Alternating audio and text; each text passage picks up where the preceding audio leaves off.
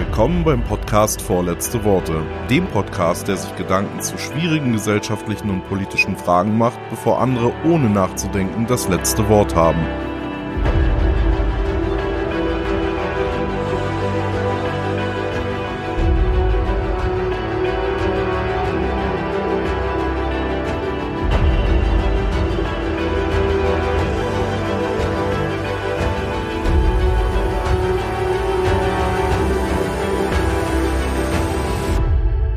Heute befasse ich mich erstmals bei diesem noch neuen Podcast-Format mit einem sehr aktuellen, im Moment verständlicherweise sehr emotional diskutierten Thema, nämlich den schrecklichen Ereignissen von Hanau.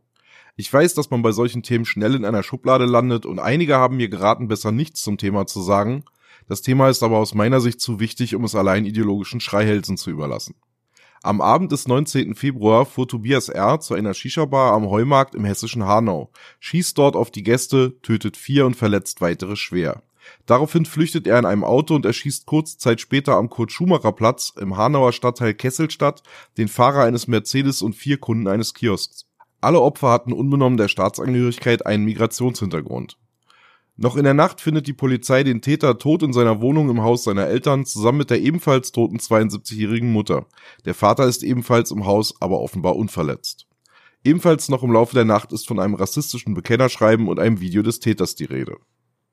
Dieses Manifest liegt mir komplett vor und ich habe tatsächlich lange überlegt, soll ich es nur zusammenfassen, soll ich einzelne Punkte herausgreifen oder nehme ich eine Reihe Zitate? Ich habe mich jetzt schlussendlich für die Zitate entschieden, auch um euch die Möglichkeit zu geben, ohne dass ihr dieses gesamte ganz schreckliche und völlig wirre äh, psychotische Manifest lesen müsst, euch einen Eindruck zu verschaffen, was für ein Mensch das war, in was für einem kranken Wahn der auch gelebt hat und wo bestimmte Bewertungen auch von anderen herkommen, die über diesen Täter sprechen. Ganz allgemein hat Tobias R., muss man sagen, in einem Wahn gelebt, dass er geheimdienstlich beobachtet wird, schon von seiner Geburt an und dass da irgendwelche diffusen Organisationen seine Gedanken lesen und nicht nur das, sondern auch neben dem Gedankenlesen auch Gedanken beeinflussen können, nicht nur bei ihm, sondern auch bei anderen. Aber kommen wir mal zu den konkreten Zitaten. Es gibt Menschen, die für diesen Geheimdienst arbeiten, welche in der Lage sind, die Gedanken eines anderen Menschen zu lesen und darüber hinaus fähig sind, sich in diesen einzuklinken und bis zu einem gewissen Grad eine Fernsteuerung vorzunehmen. Zudem müssen wir eine Zeitschleife fliegen und den Planeten, den wir unsere Heimat nennen, zerstören, bevor er vor vielen Milliarden Jahren das erste Leben entstand. Denn wir können nicht das, was alles jemals auf der Erde passiert ist, das millionenfache Leid, das Menschen erlitten haben, so stehen lassen. In diesem Moment begann ich eine Strategie zu entwerfen, damit die USA über das Jahr 2040 hinaus Weltmacht Nummer eins sind. Meine Strategie wird aktuell in den USA umgesetzt. Dies ist eine große Ehre für mich. Im Oktober 2000 begann ich mein BWL-Studium in Bayreuth auch mit der Hoffnung, dort endlich eine attraktive Frau kennenzulernen. Zunächst sollte ich nicht enttäuscht werden, da eine junge Studentin vom Äußeren her meinen Vorstellungen entsprach. Allerdings war dieses Treffen ebenso wie das Nicht-Zusammenkommen von dieser Geheimorganisation gesteuert, was mir aber zum damaligen Zeitpunkt nicht bekannt war. Ich begann also eine Strategie für den DFB zu entwickeln, um wieder Turniere gewinnen zu können. Hinsichtlich Details möchte ich wieder auf meinen schriftlichen Nachlass verweisen. Im Januar 2002 ging ich also erstmals zur Polizei, um dort eine Anzeige wegen illegaler Überwachung zu stellen. Die Geheimorganisation, die mich überwacht, nimmt Einfluss darauf, welche Hollywood-Filme gedreht werden bzw. welche Inhalte verfilmt werden. Während des Sommersemesters, als ich in der Wohnung mit dem vermuteten Zuhörern sprach, sagte ich unter anderem, dass dieser Umstand, dass ich überwacht werde, ich deute bereits an, dass ich beabsichtige, mich dagegen entscheidend zur Wehr zu setzen. Zur Not würde ich mit einem Flugzeug in ein Gebäude fliegen, um die entsprechende Aufmerksamkeit zu erregen, in die Weltgeschichte eingehen wird und einmal Hollywood-Filme nach mir gedreht werden würden. Wie richtig ich damals beim Aussprechen dieser Worte lag, wurde mir erst später klar. Denn nicht nur nach dem 11. September 2001 wurden Filme aufgrund meiner Inspiration gedreht, sondern die Hollywood Connection bestand bereits vorher. Guck mal, wer da spricht. Im Film kann der Zuhörer die Gedanken der Kleinkinder mithören. In der Realität können diese Menschen von mir bzw. von jedem Menschen die Gedanken lesen. Starship Troopers. In diesem Film geht es um eine nicht allzu ferne Zukunft, bei dem zukünftige Spezialeinheiten einer Armee bereits über telepathische Fähigkeiten verfügen. Dies ist bereits seit geraumer Zeit Realität. Wie bereits erwähnt, habe ich während des Sommers 2001 an verschiedenen Tagen in meiner Wohnung mit dem Geheimdienst gesprochen. Unter anderem bat ich, dass ich Kenntnis der neuesten geheimdienstlichen Methoden komme. Diesem Wunsch sind sie nachgekommen, indem ich die Möglichkeit des Einklinkens in das Gehirn eines anderen per Traum illustriert bekommen habe. Diese Kündigung übrigens erfolgte nicht dadurch, dass zwei Geheimdienstmitarbeiter persönlich beim ehemaligen Arbeitgeber meines Vaters vorstellig wurden und diesen dazu brachten, die Kündigung auszusprechen, sondern unsichtbar hat man sich in das Gehirn eingeklinkt und mittels Fernsteuerung das gewünschte Resultat erzeugt. Als ich nur wenige Jahre alt war, schwor ich mir, wenn ich damit richtig liege, dass ich überwacht werde, dann gibt es Krieg. So viel erstmal zum allgemeinen Verrücktheitsgrad des Täters und in welcher Wahnwelt der gelebt hat. Offenbar schwer paranoid, schwer schizophren, ja, um das als Laie mal zumindest als Wahrnehmung zu schildern. Aber das Manifest enthält natürlich auch klar rassistische Aussagen. Das ist auch der Grund, warum das entsprechend so öffentlich diskutiert wird. Und da möchte ich mal den stärksten oder den wirklich geschmacklosesten Absatz herausgreifen. Daher sage ich, dass folgende Völker komplett vernichtet werden müssen. Marokko, Algerien, Tunesien, Libyen, Ägypten, Israel, Syrien, Jordanien, Libanon, die komplette saudische Halbinsel, die Türkei, Irak, Iran, Kasachstan, Turkmenistan, Usbekistan, Indien, Pakistan, Afghanistan, Bangladesch, Vietnam, Laos, Kambodscha bis hin zu den Philippinen.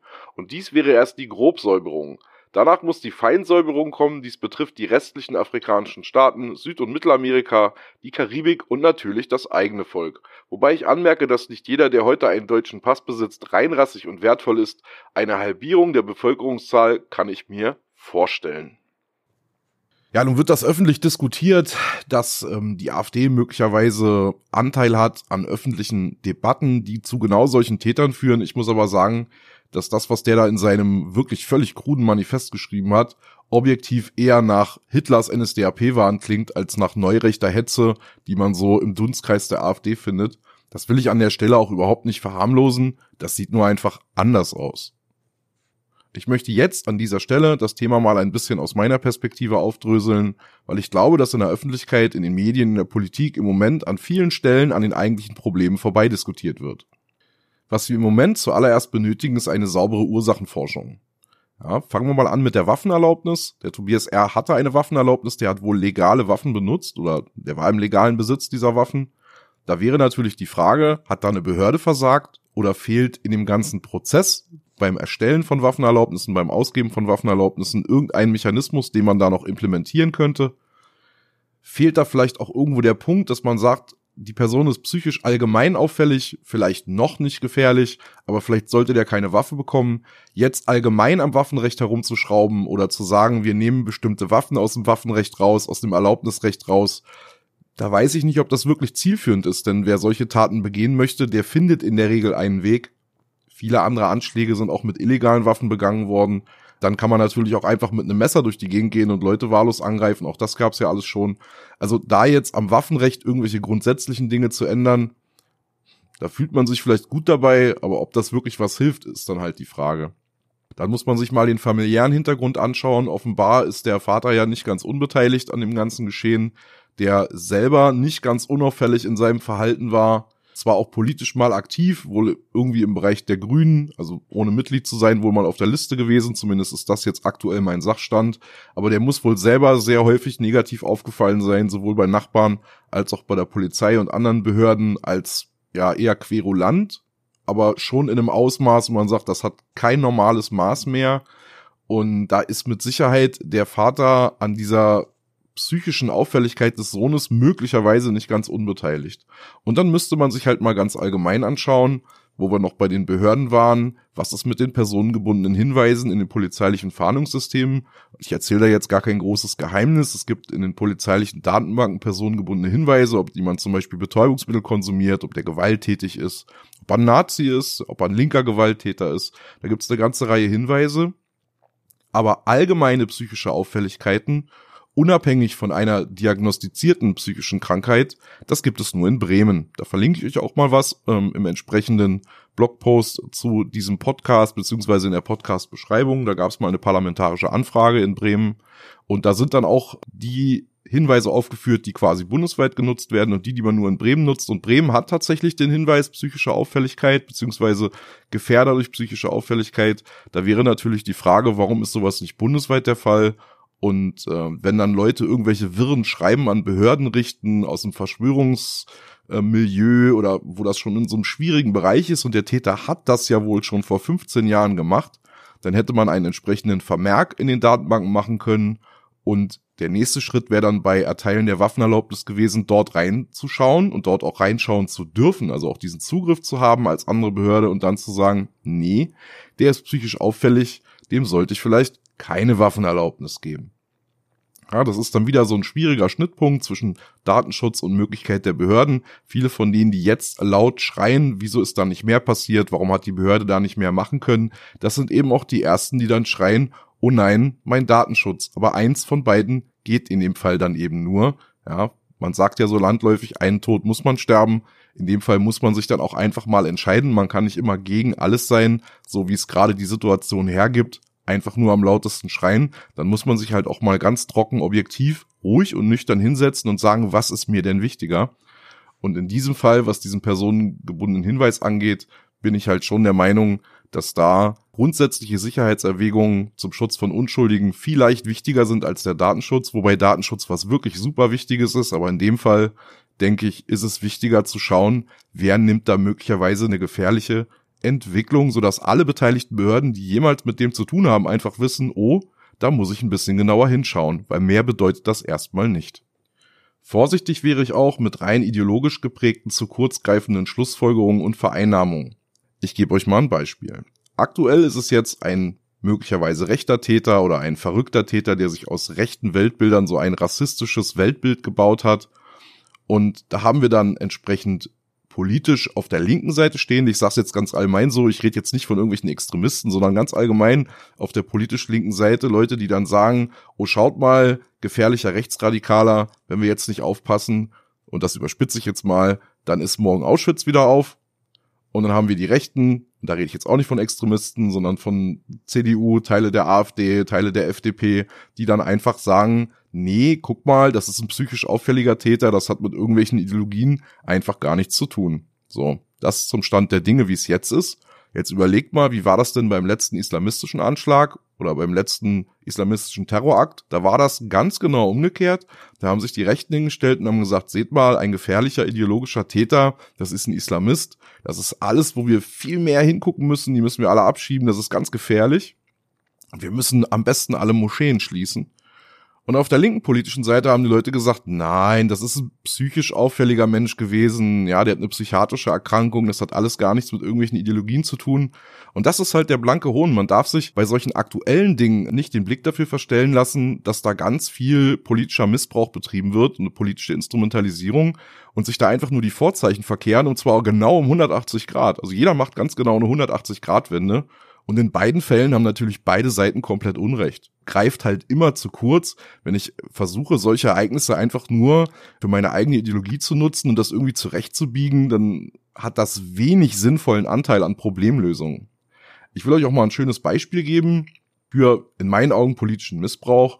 Und zwar gab es ein Statement vom Sprecher des Zentralrats der Muslime, Ayman Mazayek, der gesagt hat, man muss jetzt aufpassen wegen Muslimfeindlichkeit und antimuslimischen Rassismus. Dabei konnte der Täter, der da jetzt in diese Shisha-Bar marschiert ist oder an diesem Kiosk geschossen hat, nicht zwischen Moslems und Nicht-Moslems unterscheiden. Da waren das Ziel einfach nur Ausländer. Und jetzt versucht es da ein Sprecher, natürlich aus seiner Sicht völlig berechtigt, so ein bisschen hinzubiegen auf so ein Thema, was ihm wichtig ist. Aber das verstellt natürlich den Blick auf das eigentliche Problem weil wenn dem jetzt jemand glaubt, dann denkt er, oh, das war ein Täter, der wollte jetzt einfach nur Moslems erschießen, was halt nicht der Fall war. Ja, das ist halt so ein Ding, wo, wo man versucht, das in den eigenen Interessen so ein bisschen äh, auf einen bestimmten öffentlichen Diskurs zu lenken. Aber es ist halt problematisch, weil es nicht das eigentliche Problem angeht, sondern wie gesagt, man versucht halt nur politisch zu punkten und das ist manchmal nachvollziehbar, aber selten hilfreich.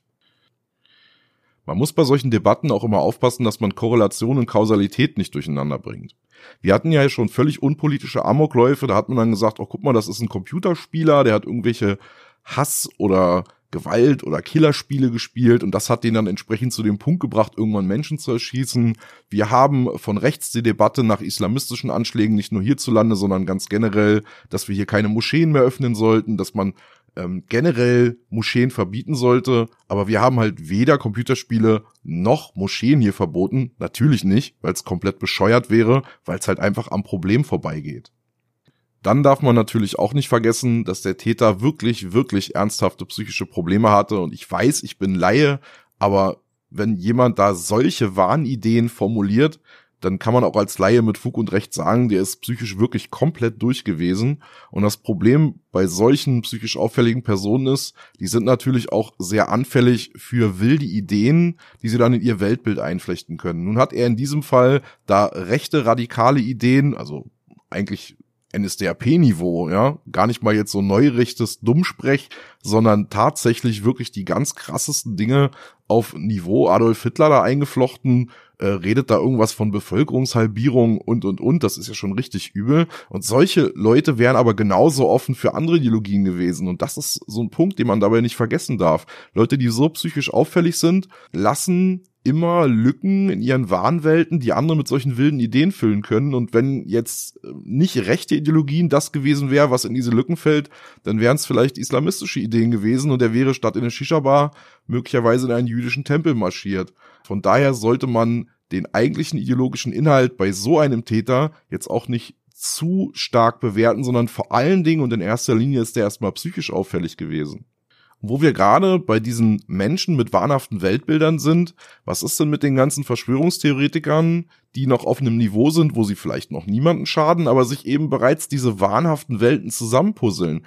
Es gibt mehr als genug Schnittmengen zwischen Verschwörungstheoretiker-Szenen ganz allgemein zu den Reichsbürgern. Die Reichsbürger haben wieder Schnittmengen zu irgendwelchen rechtsradikalen Gruppen oder überhaupt zu radikalen Gruppen. Denn das Problem ist ja, nicht nur dieser Tobias R., sondern ganz viele Menschen, die in diesen Wahnwelten, in diesen Verschwörungswahnwelten leben, sich da so richtig stark reinsteigern, sind eben anfällig auch für gewalttätige Ideologien und eben nicht nur rechts. Und vielleicht muss man sich die Leute an dem Punkt mal näher anschauen, sowohl als Gesellschaft, dass man öffentlich bei solchen Dingen widerspricht, dass man auf den sozialen Netzwerken solchen Dingen widerspricht, dass Behörden sich das näher ansehen. Das sind nämlich oft Leute, die schon an der Schwelle zu gefährlich stehen und das ist etwas, was, glaube ich, aktuell noch sehr unterschätzt wird. Warum mache ich jetzt diesen Unterschied zwischen psychischer Auffälligkeit und einfach rechtsradikal. Die Dinge, die in dem Manifest steht, sind eindeutig rechtsradikal, das ist überhaupt gar keine Frage. Aber wir reden jetzt in diesem Fall nicht von jemandem, der sich so schrittweise in eine Ideologie rein radikalisiert hat. Wir reden nicht von einem normalen Bürger, der irgendwie ein paar vernünftige, paar unvernünftige Positionen hat, aber sich so grob in der Mitte bewegt, dann irgendwann mal in so einen konservativen Bereich rutscht mit seinen Ansichten, dann vielleicht mal auf einem Stammtisch jemanden trifft von einer rechten Partei, dann sagt, okay, ich finde das rechtskonservativ, vielleicht auch rechtspopulistisch populistisch richtig und dann geht er zu einer Wehrsportgruppe und radikalisiert sich Schritt für Schritt immer weiter und weiter. Die Leute gibt's ja und die sind auch sehr gefährlich. Aber das war ja hier gar nicht der Fall.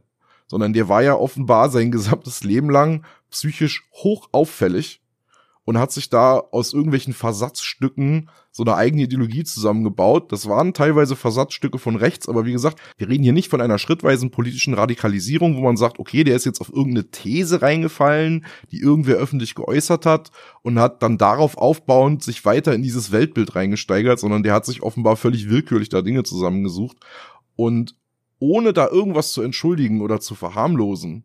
Denn normal bitte hier die Anführungszeichen mal mitdenken. Normal radikalisierte Extremisten sind super gefährlich und die muss man alle wegsperren. Da gibt's überhaupt nichts dran zu diskutieren. Aber wir reden hier einfach nicht vom gleichen Phänomen. Nun ist in dieser Debatte auch die AfD sehr stark unter Beschuss geraten. Da möchte ich auch noch mal ein paar Dinge zu sagen. Die Beobachtung durch den Verfassungsschutz war bei der Linken richtig und ist auch jetzt bei der AfD richtig. Aber nicht wegen der Tat in Hanau. Wir haben in der AfD super schwierige Tendenzen und Teile der AfD sind eben schon mit dem Fuß auf der roten Linie zu einem gefährlichen, demokratiefeindlichen Extremismus. Das darf man wirklich nicht ignorieren. Und da muss der Verfassungsschutz sehr genau hinschauen. Aber wie gesagt, eine Verknüpfung zu diesen aktuellen Ereignissen in Hanau, das halte ich für eine politische Instrumentalisierung. Das verstellt den Blick auf tatsächliche Problemlösungen, weil die Probleme löst man nur anhand der Fakten und nicht indem man Dinge wild durcheinander bringt. Nun reden wir aber nicht nur von der Beobachtung durch den Verfassungsschutz der AfD, wo ich noch vollkommen mitgehe, sondern viele diskutieren auch gerade ein Parteiverbot. Und da frage ich mich schon ernsthaft, was genau soll denn das bringen? Und jetzt bitte keine Schnappatmung kommen, ich meine das ganz ernst. Was genau passiert denn dann, Lösen sich Höcke und Meuthen zu Staub auf? Sind die dann weg? Sind all die Rechtspopulisten plötzlich verschwunden, wenn ich jetzt die AfD äh, verbiete? Oder ist es nicht doch sinnvoller, da auf Verfassungsschutzebene diejenigen, ich nenne es mal in Anführungszeichen, rauszupicken, die die rote Linie überschreiten und ansonsten zu gucken, was passiert da, damit man es auch im Blick haben kann? Denn wir haben ja in der Vergangenheit auch schon über andere Parteiverbote gesprochen in diesem Land und das war auch nicht immer unbedingt sinnvoll und das war auch eigentlich selten sehr vernünftig. Und ich weiß nicht, oder zumindest konnte mir noch keiner sauber erklären, was die konkreten tatsächlich praktischen Vorteile wären, wenn man jetzt die AfD verbietet. Und das meine ich ganz ernst. Vielleicht könnt ihr mir das erklären. Und wirklich nicht aus einer moralischen Perspektive, nicht gesinnungsethisch, sondern verantwortungsethisch. Was genau passiert dann ganz praktisch? Weil ich sehe es nicht. Halte ich für eine schwierige Debatte, insbesondere, weil, wie ich vorhin erklärt habe, diese Verknüpfung zu der Hanau-Tat eher dünn ist zur AfD und das dann zum Anlass zu nehmen, zu sagen, ich verbiete eine im Moment erstmal demokratisch legitimierte Partei. Puh, schwierige Debatte, sehr, sehr schwierig. Was mir noch ein bisschen negativ aufgestoßen ist bei der ganzen Geschichte hier, wieso braucht eine Bundeskanzlerin mit mehreren Jahrzehnten politischer Erfahrung für eine Rede von drei Minuten voller Selbstverständlichkeiten, schreckliche Tat, Rassismus ist scheiße, Mitgefühl mit den Opfern, lasse mich von Justiz und Innenministerium regelmäßig zum Sachstand informieren, Zettel, von denen sie abliest. Ich meine mal im Ernst, wir reden hier nicht von einer 20-Minuten-Rede mit unfassbar vielen Details. Und andere haben zu der ganzen Geschichte teilweise 20, 30 Minuten vor der Kamera gesprochen. Warum braucht denn unsere Bundeskanzlerin für sowas absolut Selbstverständliches einen Zettel, von dem sie abliest? Da war ich tatsächlich etwas befremdet. Aber noch mal ein bisschen zum Allgemeinen. Warum lassen wir es als breite Mitte zu, dass Ideologen schreckliche Taten dazu missbrauchen wollen und ja, ich sage missbrauchen, unsere Freiheitsrechte einzuschränken? Es ist immer leicht, sich auf der Seite der Guten zu wähnen und den Bösen alles erdenkbar Schlechte zu wünschen. Dabei fühlt man sich gut, das gibt einem so ein wohliges Gefühl im Bauch. Das Problem dabei ist, Ideologen halten sich alle für die Guten, egal ob links oder rechts oder religiös oder sonst was. Passiert ein vermutlich islamistischer Anschlag oder verletzen linksradikale Polizisten, wählen sich die Rechten in der moralisch richtigen Position, passiert ein vermutlich rechter Anschlag wie jetzt, dann rufen Linke zum Sturm auf alles auf, was irgendwie rechts sein könnte oder aussieht. Man sollte sich niemals so sehr gemein machen mit diesem hysterischen Geschrei, egal in welche Richtung. Ideologen, insbesondere die der politischen Ränder, sind kein guter Ratgeber für Problemlösungen und waren es nie. Vernunft löst Probleme, nicht Haltung. Jedem Extremismus und jeder gefährlichen Ideologie müssen wir uns gemeinsam entgegenstellen, immer und überall. Da gibt's einfach keine Ausnahmen. Das heißt, heute gegen rechts zu sein, weil wir ja ein Problem haben, das wir lange unterschätzt haben. Das ist auch absolut richtig so. Das ist nicht so, dass das plötzlich aus dem Nichts kam. Man hätte aber nicht diese Tat gebraucht, um sich das jetzt mal näher anzusehen. Man sollte sich dabei auch nicht einbilden, es gäbe deswegen keine anderen Probleme, die man derweil ignorieren könnte, weil sie dann plötzlich irgendwie weniger gefährlich wären. Nein, sind sie nicht. Andere Dinge sind immer noch genauso gefährlich. Jeder Extremismus ist gefährlich. Während den Anfängen gilt universell und in allen Richtungen. Die Auswüchse der einen Ideologie dürfen nicht dazu dienen, einer anderen den Schlüssel zur liberalen Freiheitsrechten freiwillig auszuhändigen. Eine freiheitliche Demokratie, die unter Applaus den Haien zum Fraß vorgeworfen wird, hatten wir hier nämlich schon mal und wie das ausging, ist wohl allen schmerzlich bewusst. Ich verlinke euch in der Episodenbeschreibung noch ein paar weitere Einschätzungen zum Thema, beziehungsweise von anderen, von Blogs und so weiter und ein paar Quellen. Ihr habt etwas dazu zu sagen, haut's in die Kommentare auf vorletzteworte.de oder bei iTunes. Ihr könnt mich auch direkt anschreiben via E-Mail an simon at vorletzteworte.de oder ihr meldet euch auf Twitter at zippozip, jeweils mit Z und 2P. Und wer gerne live mit mir das Ganze diskutieren möchte, schaut mal in meine Late-Night-Sendung bei Twitch rein unter alles-andere.tv. Da könnt ihr euch kostenlos anmelden bei Twitch. Auf dem Kanal könnt ihr rechts oben aufs Herz klicken und dann werdet ihr benachrichtigt, wenn ein Livestream läuft. Und da im Livestream könnt ihr dann gerne zu jedem Thema, auch zu diesem, mit mir diskutieren. Ansonsten wünsche ich euch trotz des heute sehr schwierigen Themas einen schönen und erkenntnisreichen Tag.